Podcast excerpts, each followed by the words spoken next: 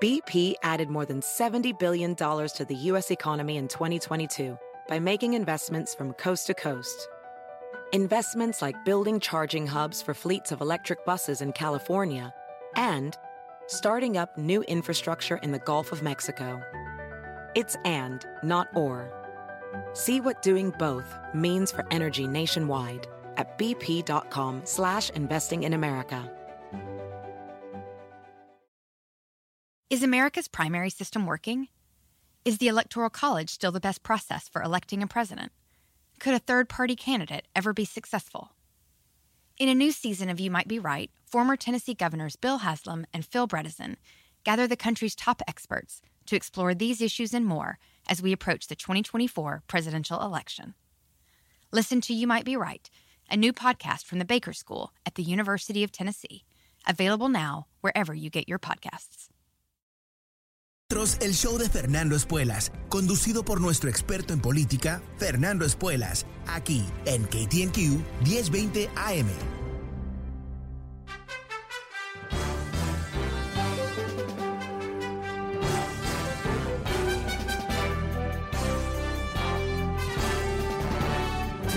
Hola, ¿cómo estás? Soy Fernando Espuelas desde Washington. Muy buenas tardes. Gracias por acompañarme. Bueno, eh, ¿cómo decirlo?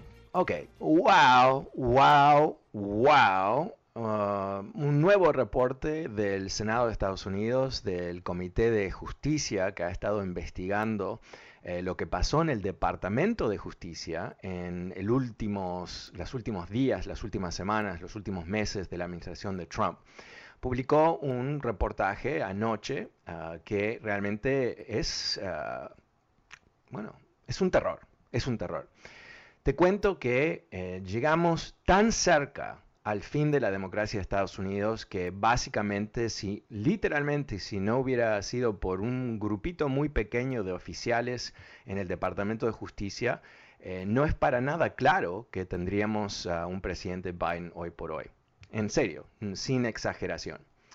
Eh, lo que había sido en su momento, después de las elecciones, eh, ah, bueno, la, resistencia total de Donald Trump de admitir que había perdido las elecciones, que se le había adjudicado ah, como una especie de, rabieta, ¿no? De, acto de niño inmaduro y todo eso, y había dejarlo que se tranquilice y todo eso, en realidad era algo mucho más complejo, era parte de un complot para llevar a cabo el rechazo institucional de las elecciones que eligieron al presidente Biden.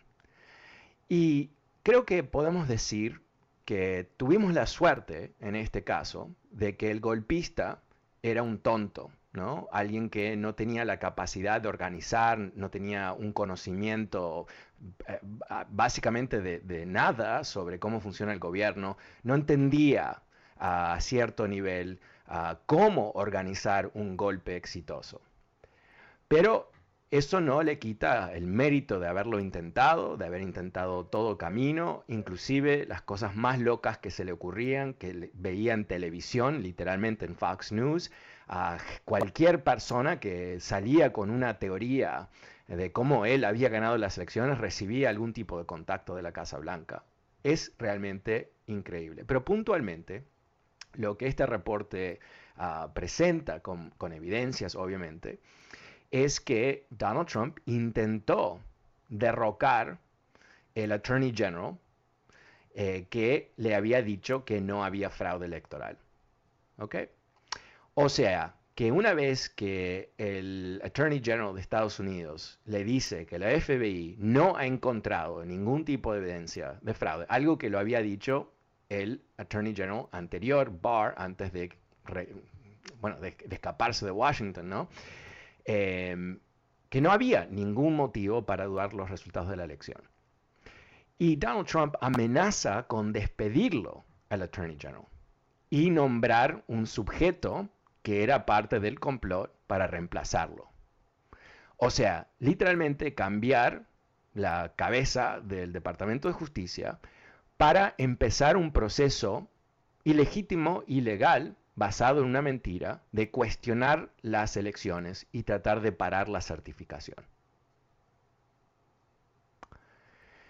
Ahora, si tú ah, recuerdas la historia de muchos intentos de derrocar la democracia en muchos países a través de la historia, una de las cosas que ocurren ¿no? es que el que pretende ser dictador empieza a cambiar las figuritas, ¿verdad? Empieza a poner gente en lugares claves de su régimen, que cuando llega el momento de cerrarle la puerta al Parlamento o recortar los derechos de uno u otro o intimidar el resto de la sociedad, ya tienen su elenco, su equipo listo para actuar.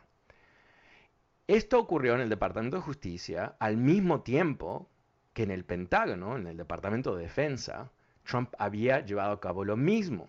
Había despedido el secretario de Defensa, puso un nadie a cargo del departamento, alguien que no, tenía el más mínimo respeto de, de, nadie ahí, porque se reconocía que era simplemente un títere de Trump, y cambió varias otras figuras en el Departamento de Defensa. Una vez más, si recuerdas tu historia de los golpes, ¿qué es lo que ocurre? ¿no? En muchos casos, el pretendiente golpista dictador cambia las figuritas en las Fuerzas Armadas y reemplaza institucionalistas con quién? Con gente que son parte de su régimen, que están ahí para apoyar el gran líder. Ahora, ¿por qué es que no pudo despedir al Attorney General? Porque los oficiales en la cadena de de, comando, de dirección del Departamento de Justicia le dijeron que todos iban a renunciar. Todos juntos iban a renunciar. Que hubiera creado, por supuesto, una crisis tremenda para, para Donald Trump. No era sostenible pero cerca, ¿no? Porque imagínate que si él había logrado, si él hubiera sido mucho más audaz, más preparado, menos eh, caótico, y hubiera reemplazado toda esta gente antes, se hubiera, ah, hubiera, se hubiera rodeado de, seguidores, ¿no? de eh, profesionales, eh, quizás esa gente le hubiera dicho que sí, quizás esa gente hubiera de hecho ah, llevado a cabo lo que ah, uno de estos sujetos, un tipo que se llama Clark, que eh, estaba trabajando para Trump, aunque no era una persona de demasiado alto rango en el Departamento de Justicia, que fue amenazar al Attorney General, diciendo que si no mandaba una carta a Georgia, los, al gobernador y los legisladores de Georgia, diciendo que había sospechas del FBI, que había, fraude electoral en Georgia, que había impactado las elecciones, y que ellos deberían empezar una sesión extraordinaria de, de la legislatura para resolver quién ganó el Estado. Esto estaba basado en una mentira. El FBI no había encontrado ninguna evidencia a tal punto que el US Attorney en Georgia, uno de ellos, que había sido eh, dado la misión de, entre comillas, encontrar fraude, o sea, que lo invente, reportó que no había fraude y Trump lo echó. Este tipo, Clark, Jeffrey Clark, el que escribe esta carta y amenaza al Attorney General, crea una justificación para un golpe, ¿verdad? Porque cuando él quiere mandar esta carta oficialmente del Departamento de Justicia firmado por el Attorney General, ¿qué es eso? Eso es abrirle la puerta a todos los fanáticos republicanos en Georgia, que ya odian la democracia de sí, a robar la elección con, una, con un paraguas, ¿no? con una especie de protección ah, federal porque viene del Departamento de Justicia. O sea, es loco esto, que pensaron que de alguna manera esto iba a funcionar que de alguna manera nadie iba a cuestionar esto, que nadie iba a demandar las evidencias, que el FBI no, iba a decir, no, esperen, no hay evidencia. O sea, eh, eh, no es el complot más inteligente en la historia de complots, pero ese no es el punto. El punto es qué cerca llegamos. Una figurita diferente por aquí, alguien un poquito más ah, inteligente por allá, alguien con más capacidad por ahí, un cobarde más por, por el otro lado y wow Esto es eh, histórico. Eh, nunca en la historia de Estados Unidos ha ocurrido. No hay historia de Estados Unidos en donde hubo el esfuerzo de un presidente que había perdido las elecciones de robar las elecciones. No ha ocurrido ni una vez. Ni una vez. Y yo creo que tenemos que verlo en un contexto un poco más amplio, ¿no? Que es que eh, no hay un partido republicano. O sea, está el partido de Trump, Y esto lo dice Trump.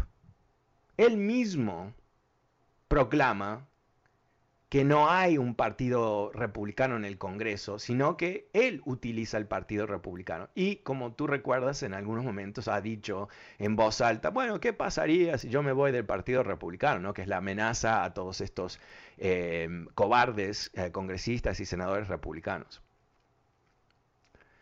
Entonces, eh, lo que estamos viendo aquí lo tenemos que entender en una forma mucho más amplia de que simplemente, wow, qué cerca llegamos. Gracias a Dios, eh, Biden terminó en la Casa Blanca y ahora estamos todos bien, ¿no? Estamos salvos, llegamos a la otra orilla del río y no nos, no nos ahogamos. Pero eso no es lo que está pasando. En estos momentos, Donald Trump está, por ejemplo, interfiriendo en la investigación del 6 de enero dándole eh, la orden a su ex equipo, chief of staff y asesores, etcétera, que han sido citados por el Congreso legítimamente, el Comité de Investigación del ataque del 6 de enero, a dar su testimonio porque ellos estaban con Trump. Y por supuesto, la investigación quiere saber qué es lo que pasó en cada momento y qué comunicaciones tuvieron con los organizadores del evento y qué tipos de ah, acciones se tomaron o no tomaron y cuándo, antes, durante y después. Trump les ha dado la orden de no participar. O sea, está interfiriendo en una investigación legítima sobre su propia acción y ni es presidente. ¿Y te parece que hay republicanos que han salido a decir, no, esto no puede ser? No, o sea, eh, aquí eh, hay una investigación, el, Congreso tiene poder de investigar, esto se, ha, eh, se entiende en la Constitución, se ha justificado muchas veces por la Corte Suprema, en fin, esto no está bajo debate. Y él no puede interferir en, el ejercicio legítimo del poder congresional. E, eso es un poder del Estado. Trump es una persona. El Estado es más grande que cualquier persona. No, ningún republicano está diciendo eso.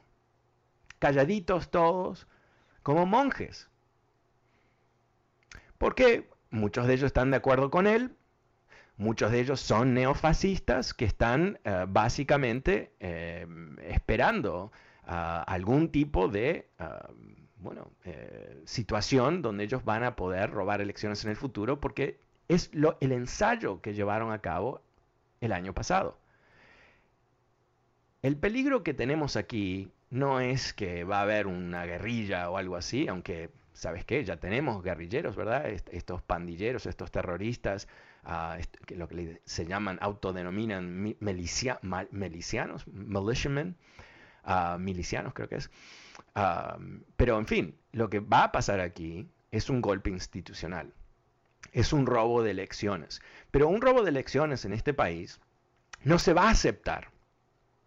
En todo país donde hay este tipo de esfuerzo y la gente no está arrodillada, no está sometida a presión del ejército y todo el resto, bueno, hay una reacción. ¿Y esa reacción qué es? ¿Dos elementos del pueblo chocando? ¡Wow! Eso en, a cierto nivel, a cierta escala, ¿qué es? Es una guerra civil. Ahora, podemos ver todo esto y decir, no, no, no, no, no, qué exageración. Eh, estamos en Estados Unidos, eh, aquí hay instituciones, tradiciones, hay leyes, cortes, las Fuerzas Armadas son independientes, etc. Ok, pero la realidad de la historia cuando leemos sobre eventos que nadie se esperaba, nadie los esperaba. ¿No? O sea, las grandes sorpresas de la historia que sobran, sobran, fueron sorpresas. Nadie se podía imaginar en 1914, cuando empezó la Primera Guerra Mundial, que iba a arrasar con monarquías históricas entre los países más poderosos del planeta Tierra, que en cuatro años iban a estar destruidos esos países y que estos grandes emperadores y grandes reyes que tenían riquezas inimaginables y tropas y prestigio, historia, ah, nombrados por Dios y todo lo que tú quieras, bueno, eh, en el mejor de los casos exiliados, eh, el, emperador de Rusia ah, muerto en un sótano con su familia. Estas cosas ocurren. Nadie se podía haber imaginado en 1914 en Alemania imperial, uno de los países más ricos, más avanzados, más educados, más cultos, que en 1933 iban a elegir como canciller a un tipo de otro país, era austriaco, austriaco, austriaco, uh, Austria, que iba a terminar llevando el mundo a una segunda guerra mundial con una matanza salvaje de más de 100 millones de personas y la liquidación, el intento de liquidar de todo un pueblo. Nadie se lo podía imaginar. No era dentro de las predicciones de nadie. Entonces, cuando vemos lo que estamos viviendo, porque esto no es histórico, está ocurriendo enfrente de nuestros ojos. Yo creo que, que hay aquí como dos caminos posibles, ¿no? Podemos ir hacia un lado o el otro lado, y un, lado es proteger, porque no es simplemente todo va a salir bien y eh, como que tenemos suerte y nos salvamos, ¿no? No, no, ese es un camino. Ah, el camino de ah, generar ah, el resultado que queremos, buscar cómo salvamos al país, cómo y no es una persona, no eres simplemente tú y no soy solamente yo, pero cómo juntos lo logramos. Y es votar y es otras cosas más, pero son muchas cosas. Y por otro lado, entender que hay un movimiento activo que busca esa crisis. Busca esa crisis. Yo recuerdo, nunca me lo voy a olvidar porque me, me llamó la atención tan fuertemente. En el 2010, al aire, comenté sobre una historia de unos republicanos, eh, creo que eran ah, senadores estatales de Carolina del Norte, que habían escrito un ensayo en, como un, grupo de republicanos diciendo, no vamos a ganar más elecciones. La tendencia demográfica de este país es tal que el voto blanco va bajando mientras que el voto de latinos y afroamericanos y asiáticos y otros va a seguir subiendo y nosotros nunca más vamos a ganar. Tenemos que cambiar el Senado. No podemos seguir eligiendo senadores en forma popular. Tenemos que volver al antiguo sistema donde las legislaturas eligen los senadores, algo que se, acabó en el, en el, comienzo del siglo pasado porque era un pozo de corrupción ah, inimaginable, ¿no? Pero estos tipos, estoy hablando de 11 años atrás, no tenían la confianza en ese momento de que iban a ganar elecciones. Entonces, imagínate, 11 años después, después de que Obama es reelecto dos veces, después de que una mujer demócrata muy liberal le gana al republicano por 3 millones de votos, aunque no gane la presidencia, ellos están listos para asumir el poder sin ganarlo sin ganarlo. No es una exageración. Este es el reto que tenemos enfrente de nosotros.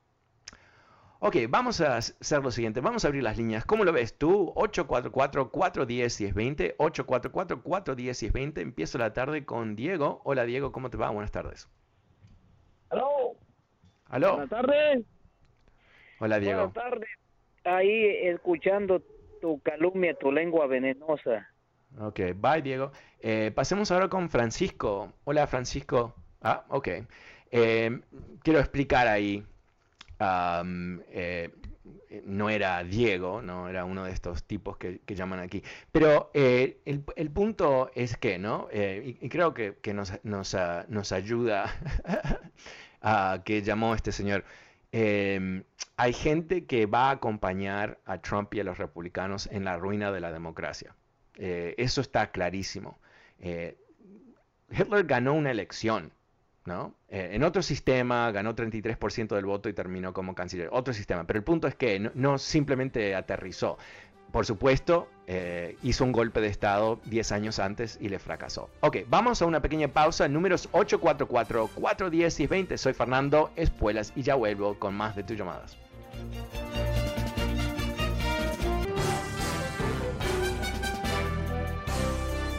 Hola, ¿cómo estás? Soy Fernando Espuelas desde Washington. Muy buenas tardes. Gracias por acompañarme. El número es 844-410-1020. 844-410-1020. También recordándote que este programa está disponible a través de podcast. Puedes escucharlo en Apple Podcasts y Spotify. Eh, te estaba contando sobre este reporte que se publicó ayer en, eh, por parte del Senado de Estados Unidos, una investigación del Comité de Justicia, que a su vez es el que controla el Departamento de Justicia. Uh, diciendo que Trump llegó muy cerca de llevar, de llevar a cabo uh, un fraude institucional, tratando de echar el Attorney General, uh, que se rehusaba a proclamar fraude cuando no lo había, buscaba in, imponer a un, una nueva figura, un, un cero, un, un, ¿cómo se dice?, un secuaz. Um, alguien que estaba dispuesto a mentir por él, alguien que quería mandar una carta uh, me, llena de mentiras para tratar de no certificar los votos en Georgia. Algo que realmente, eh, si no pensábamos que hubo un intento de golpe, eh, las evidencias se suman. Bueno, ¿cómo lo ves tú? Uh, va, volvemos a las líneas con uh, Nidia. Hola Nidia, ¿cómo te va? Hola Fernando, buenas tardes. Buenas tardes. Escuchándote, escuchándote y la verdad hay momentos que uno se pone a pensar cómo la gente no puede entender lo, lo, lo terrible de, de, todos estos momentos y este tiempo que hemos pasado, va la gente seguir permitiendo que es seguir más con este hombre eh, fraudulento uh, que, que, estuvo a punto de llevarnos completamente a la quiebra, que estamos uh -huh. aún a borde de un abismo por causa de él. Y aún así, yeah. tanta gente como el, como el, el loco que acaba de hablarte hace unos momentos, que, que aparte de eso quiero que sepas que no nada más habla esta estación, está llamando a todas las estaciones en español para, para decir lo mismo y, y hablar de, de, de los demócratas y diciendo que Trump es lo máximo. No nada más a ti te habla, habla a las demás estaciones. Ya, yeah, me imagino. Y, y, como es, y como ese hay muchos, entonces nuestro país requiere de patriotas en este momento que vean, que, que, que, que entiendan que el momento es lo suficientemente delicado, que todo mundo nos preparemos para las próximas elecciones y que saquemos a, a, a este, a este, al partido de Trump que definitivamente nos está llevando al, al caos. Sí, Qué tan sí, cerca sí. estuvimos de, de haber uh, perdido el país. Y, es, y eh, eso, Fernando, no nada más nos lastima, nosotros nos va a lastimar también a ellos. Sí, aunque, aunque yo, yo creo que cuando eh, vemos lo que Trump ha hecho, ¿no? Es un culto de personalidad, ¿verdad? No es un movimiento basado en ideas, no es que él tiene una ideología. Es, uh, eh, es, es, algo mucho más noxivo, es el, el, un movimiento basado en una especie de amor enfermizo a un tipo, a uno, ¿No? Y hay uh, ciertos eh, antiguos republicanos que ya no están en el partido, pero gente que de renombre, uh, pensadores, escritores, que dicen, ¿cómo puede ser que, no, perdón, no puede ser un movimiento conservador que tenga a un hombre como foco de su amor y respeto y, uh, energía, ¿no? Eh, tiene que ser algo eh, mucho más amplio, basado en ideas, ideologías eh, de la derecha y todo el resto, pero ideologías coherentes de ciertas cosas. Pero, pero ahí, es donde estamos, ¿no? Yo creo que cuando ese señor que llama cada tanto le reconocí la voz, por eso no, quise hablarle, porque el tema no es que él tiene algo inteligente decir sobre Trump, es que siempre dice las mismas estupideces. Y, y, comprueba, a veces lo dejo hablar porque comprueba que la gente que sigue Trump, en, en algunos casos, no todos, ¿no? Eh, son deficientes, ¿no? Tienen problemas de, de, cognición, problemas de razonamiento, no tienen mucha información. Es un poco triste a cierto nivel y a veces lo dejo hablar para que, que, que escuchemos y que nos dé un poquito de, de empatía, ¿no? Porque no, no estamos en algunos casos lidiando con uh, genios malévolos, ¿no? ¿no? Esto no es Darth Vader eh, que estamos lidiando, no, es, es algo uh, peor, ¿no? Es, es como, no sé, ahora estoy hablando de películas, Lord of the Rings, son los orcs, ¿no? Básicamente, eh, son los seguidores de un malvado que están muy motivados por, uh, por la lucha y motivados por matar al otro, porque odian a los otros, ¿no? Eh, o existimos nosotros o existen ellos, pero los dos no podemos existir. Eso, eh, lo que se escucha en esa gente, y no es solamente ese tipo que me llama, sino eh, los puedes escuchar en, todos lados. Eh, la señora que quiere reemplazar a Liz Cheney en Wyoming, ah, que era antitrumpista en el 2016, es, está completamente loca, pero no está loca, está diciendo lo necesario para ser trumpista. Y eso es, eh. Que las elecciones fueron robadas, que Trump fue el mejor presidente en la historia, que los demócratas, no, es que los demócratas tienen malas ideas y están equivocados, ¿no? Que es obviamente la postura de republicanos, de la misma que la postura clásica de los demócratas, los republicanos están equivocados. No, son malévolos, quieren destruir el país, quieren quitarte tu tierra, quieren reemplazarte con latinos. O sea, estamos hablando de ese tipo de agresividad en ideología que yo creo que nos puede llevar a una situación muy, muy complicada, una situación en donde eh, se puede... Mm, se puede provocar violencia. Lo vimos el 6 de enero. O sea, no es que tenemos que decir, no, violencia en este país, violencia política aquí no ocurre, ¿no? O sea, no, estamos en Estados Unidos. Ah, ah, no, ya lo vimos, ya lo vimos. Eh, y lo vimos en grande, ¿no? Un intento de derrocar el Congreso de Estados Unidos, ¿no? No empezó con tirándole una piedra al Comité de Demócratas en Washington, D.C., no, fue eh, literalmente llevar a cabo un golpe, intentarlo. Por... Nidia, muchísimas gracias por tu comentario. Eh, pasemos con Nacho. Hola Nacho, ¿cómo te va? Buenas tardes. Hola Nacho. Ok, pasemos con Francisco. Aló Francisco, ¿cómo te va? Nacho, me dicen que estás, pero no te escucho. Hola, Nacho. Sí, aquí estoy. Ok, bueno, tienes que hablar.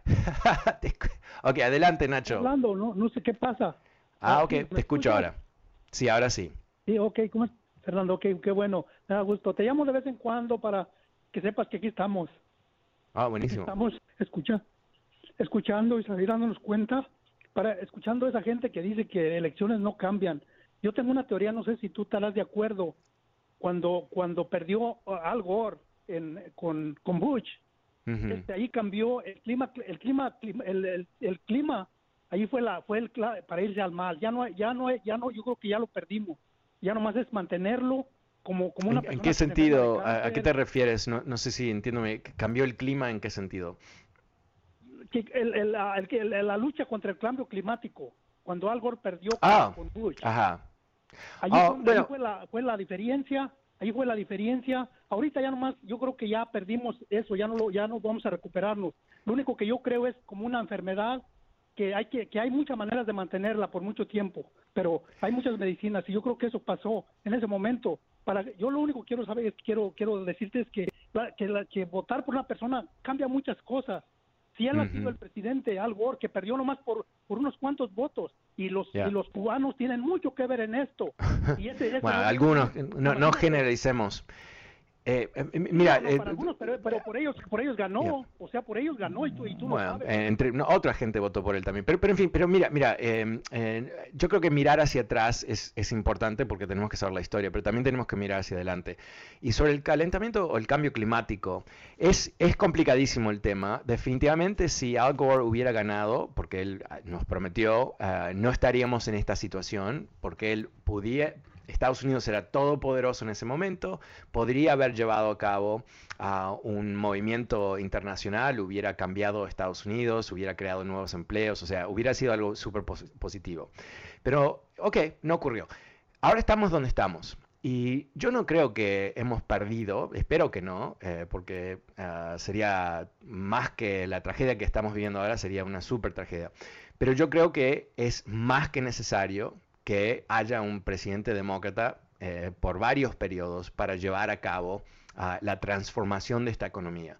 Los republicanos se rehúsan a hacerlo porque ellos están financiados por industrias antiguas. Son el partido del petróleo, del carbón, de los fabricantes que no quieren limpiar sus fábricas, ah, de agricultores industriales que no quieren cambiar sus mecanismos de agricultura y todo el resto. E-, ellos representan esos intereses económicos que no quieren innovar, no quieren cambiar, no quieren avanzar. Eh, cuando eh, Obama eh, implementó ciertas inversiones verdes, los republicanos actuaron como que Obama era un soviético, ¿no? Que era el, porque él estaba apostando a estas nuevas empresas, ¿no? ¿Y, qué, ¿Y, qué, pasó? Bueno, pasó que muchas empresas que apostó el gobierno eh, triunfaron, hubo cambios importantes, o sea que se puede, cuando hay ah, interés del presidente de Estados Unidos de llevarlo a cabo, se puede hacer. Y no nos queda otra, tenemos que cambiar ah, la trayectoria eh, del carbón en la atmósfera de este mundo o no vamos a poder sobrevivir. O sea, literalmente eso es lo que está en juego. Bueno, vamos a una pequeña pausa. Muchísimas gracias por la llamada. 844-410-1020. Llámame, cuéntame cómo lo ves tú. Soy Fernando Espuelas y vuelvo enseguida después de esta pequeña pausa.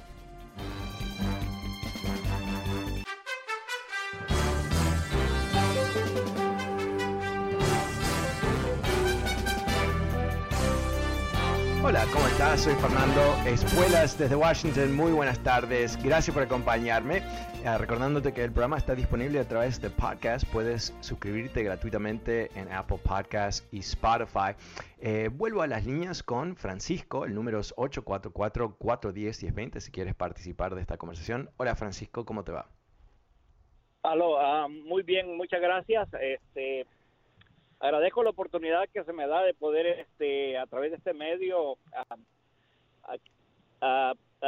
quería hacerte una pregunta. Número uno, este, bueno, cuando estábamos en el periodo de Trump, eh, las noticias, los medios, era, era, era noticia por todos los días, pues había, este, había noticias de, del presidente. Ahora ya lo tenemos en Florida, gozando de, de, de todo, de todos sus bienes y continuamos siendo martirizados por, por la misma noticia.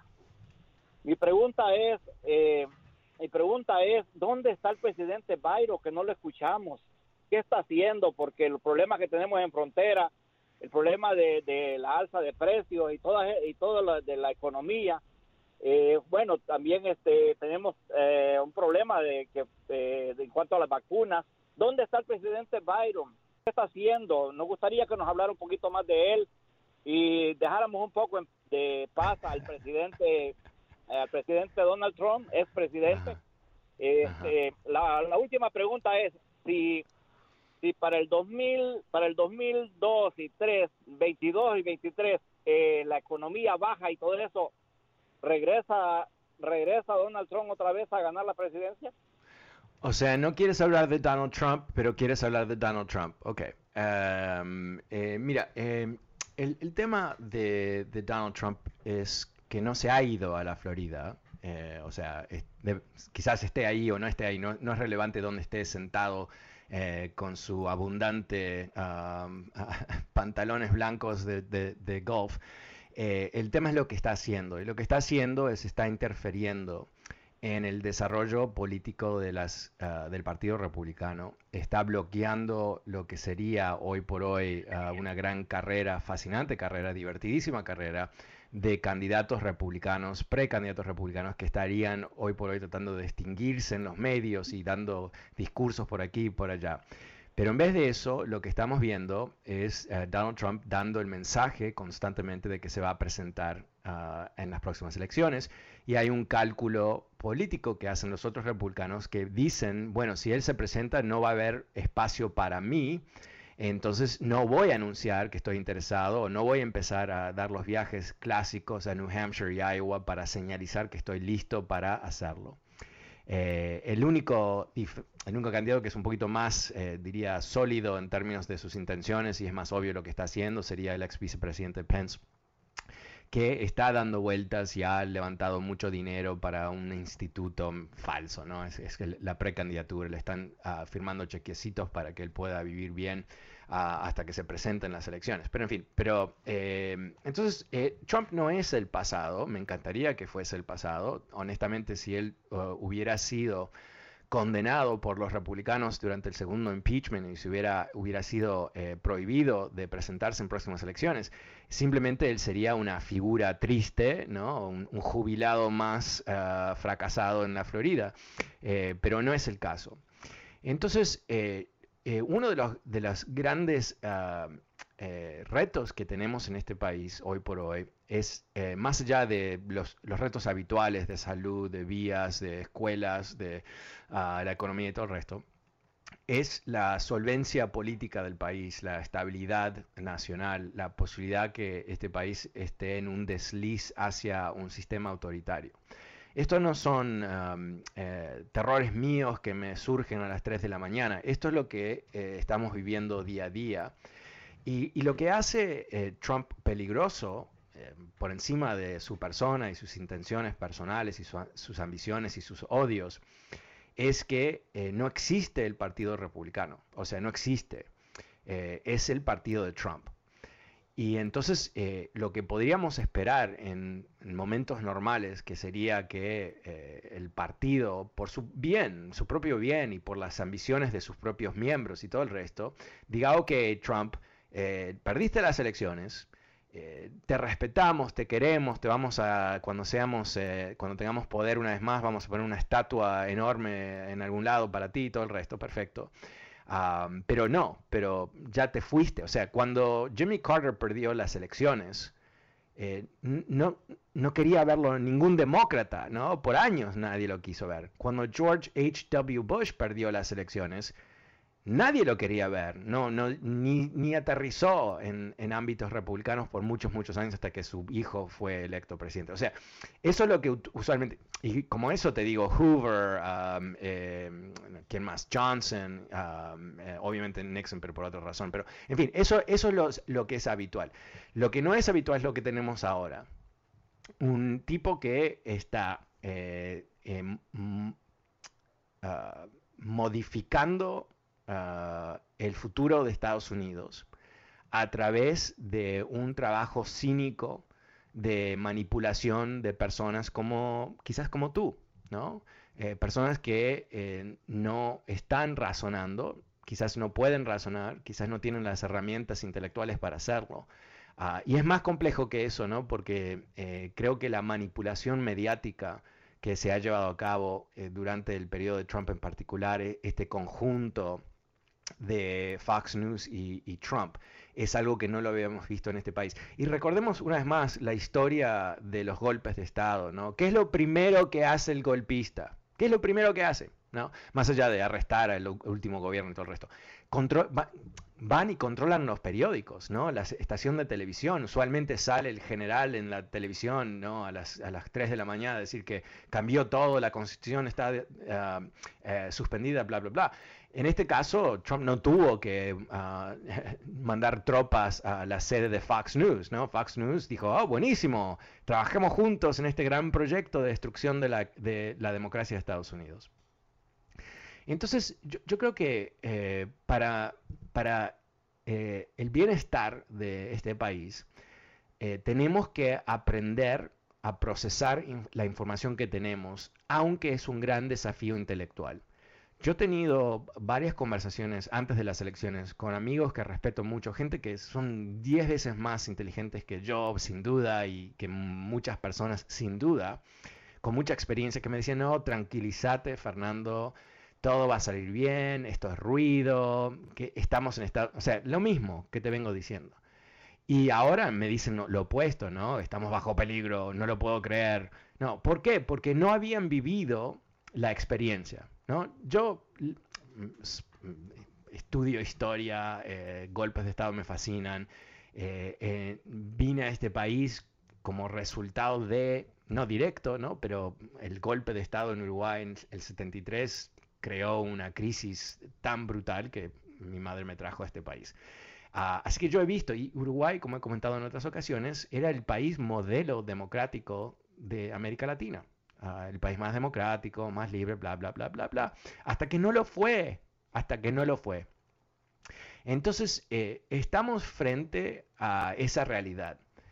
Y aunque hay gente como tú, por supuesto, que quiere cambiar el tema y quiere ah, hablar sobre cosas. Eh, ¿Dónde está Biden? Oh, ¿dónde está? Bueno, eh, honestamente, eh, abre la primera página del New York Times, LA Times, el, el, noticiero nacional y lo vas a ver porque hay muchas cosas que están ocurriendo pero, pero ese no es el, punto de lo que tú me dices. Lo que tú, lo que tú quieres es, y no entiendo por qué, honestamente, eh, esto lo estaba hablando con un amigo mío afroamericano que me decía que él tiene amigos ah, conservadores eh, republicanos afroamericanos y que, constantemente los tortura, ¿no? Porque les dice, ¿sabes qué? Eh, en el momento cuando decidan que no, no nos quieren más, eh, no, no, te van a pedir tu carné de, republicano, ¿no? Vas a estar en, la misma olla conmigo. Y eso es lo que yo siempre he dicho aquí, ¿no? Si las cosas se ponen muy feas en este país, que ojalá que no, pero puede ser, y haya un despliegue en contra de los latinos, no, no te van a, ver a, ti carita de republicano, te, va a ver, te van a ver carita de latino, ¿no? Y todos los Juans para acá, todas las Marías por acá, o sea, eh, no, se, no se salva a nadie por ser el más republicano de los latinos, honestamente, no ocurre de esa manera.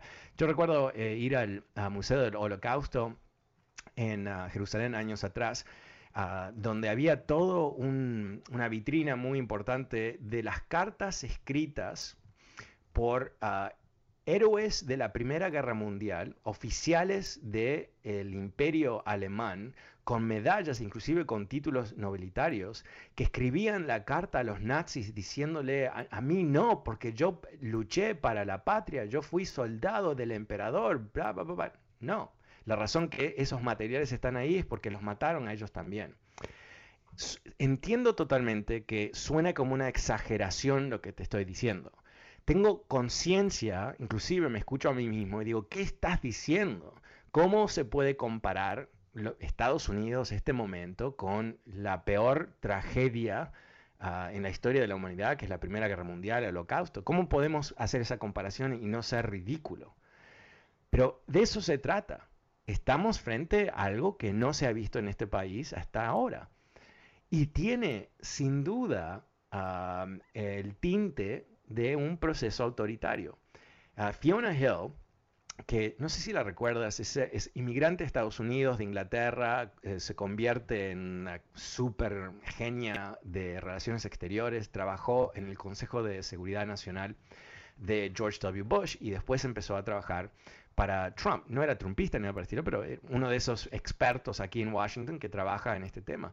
Y ella escribió un libro hace poco, escuché una entrevista esta mañana, donde ella dice que lo que estamos viendo aquí es eh, exactamente el procedimiento que se ha llevado a cabo en otros países que hicieron esa caída de democracia al, al sistema autoritario. Y que Donald Trump eh, se identificaba, dice, lo vimos ah, con nuestros propios ojos, se identificaba no con los grandes héroes de la democracia, los grandes campeones en contra de los nazis, no, se identificaba con Xi, el, presidente dictador de China, con Putin, por supuesto, con Erdogan de, Turquía tenía, eh, dijo ella, ¿no? Y ella lo vio y ella realmente es una super experta que él tenía una especie de celos, que los veía como grandes hombres con todo este poder de hacer y deshacer las cosas, ¿no? Y que él quería eso, él pretendía eso para él mismo, ¿no? O, sea, si, lo pensamos casi a un nivel ah, muy simple, ¿no? Son instintos que no tienen nada que ver con la historia de Estados Unidos, que no tienen nada que ver con cómo los presidentes de Estados Unidos han actuado. O sea, realmente es algo que está fuera de serie.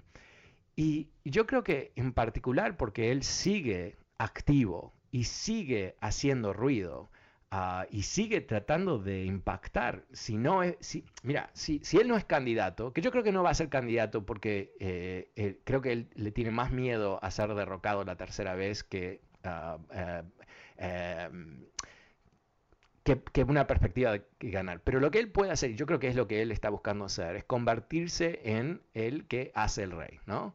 Él va a decidir cuál es el candidato más trumpista. Lo está haciendo ahora al nivel Congreso. Está forzando a los republicanos elegir candidatos extremistas, que puede ser, ah, bueno, lo que quieren los republicanos, pero también en algunos casos puede ser el, el mecanismo para perder las elecciones. Ok, eh, me extendí un poco ahí, pero eh, pasemos con Alex. Hola Alex, ¿cómo te va? Hola Fernando, buenas tardes, un gusto volver a saludarte. Gracias, igualmente. Cuéntame. Ah, pues sí, yo también opino de que tarde que temprano pues la justicia lo va a alcanzar a, a este 45 que pues sí, le han dado mucho apoyo sus amigotes de ahí de los republicanos por su odio pues hacia la, comunidad latina. Lo que sí no entiendo, Fernando, es, no puedo creer de como este cuate que se llama Tony, en verdad, no Diego. Bueno, que se, se turnan el nombre porque se lo cambian porque, no sé, les da vergüenza su nombre y no, dan, no, no, no tienen los pantalones para dar la cara. Lo que sí no entiendo, Fernando, es, mira, ellos hablan, como dijo la señora en todos los programas, diciendo que los demócratas es la peor basura y que somos tontos y que todo eso, ¿verdad? Dándose como, no sé si llega, eh, oigas oído el dicho de golpes de pecho, pero por detrás unas personitas basura que son. Estamos, a, pues, este cuate también el que te habla, el cubano, lo he criticado mucho por lo mismo de que odia a, los demócratas y él tiene un expendio de marihuana y dice de que por qué hay tantos hombres. Le digo, oye, pues tú estás ayudando a tu comunidad con eso. ¿Cómo estás envenenando a tanto joven que... no, ¿sabes qué? Eh, yo, yo, creo que no, no, hay que perder tanto tiempo a hablar de ellos, pienso yo. Eh, eh, te, Mira, hay, que distinguir entre los que son trompistas y los que tienen un, problema ah, psicológico, ¿no? Porque cambiar tu nombre, llamar a insultar a los demócratas, o sea, eh, o sea, obviamente no tienen trabajo aparentemente, ah, porque tienen tanto tiempo libre. Eh, más que nada es, es, triste, ¿no? Porque ¿qué, ¿qué, tienen en su vida más allá de esa proyección de vómito que están haciendo constantemente? Eh, lo que creo que enfurece a muchos es que eh, perdemos mucho tiempo con ellos y no es constructivo.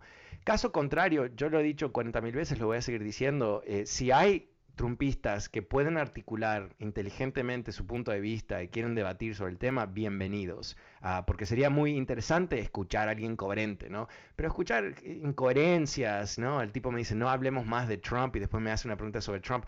O sea, no, demuestra, o sea, creo que, nos da la, sensación equivocada que todos los trompitas, trompitas son medios, no sé, uh, tocados, ¿no? Pero no creo que es el caso.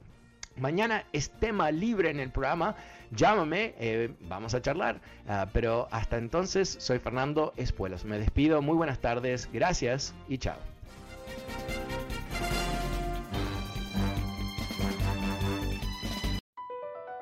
Across America, BP supports more than 275,000 jobs to keep energy flowing. Jobs like updating turbines at one of our Indiana wind farms and producing more oil and gas with fewer operational emissions in the Gulf of Mexico. It's and, not or. See what doing both means for energy nationwide at bp.com slash investing in America. Is America's primary system working? Is the Electoral College still the best process for electing a president? Could a third party candidate ever be successful? In a new season of You Might Be Right, former Tennessee governors Bill Haslam and Phil Bredesen gather the country's top experts to explore these issues and more as we approach the 2024 presidential election. Listen to You Might Be Right, a new podcast from the Baker School at the University of Tennessee, available now wherever you get your podcasts.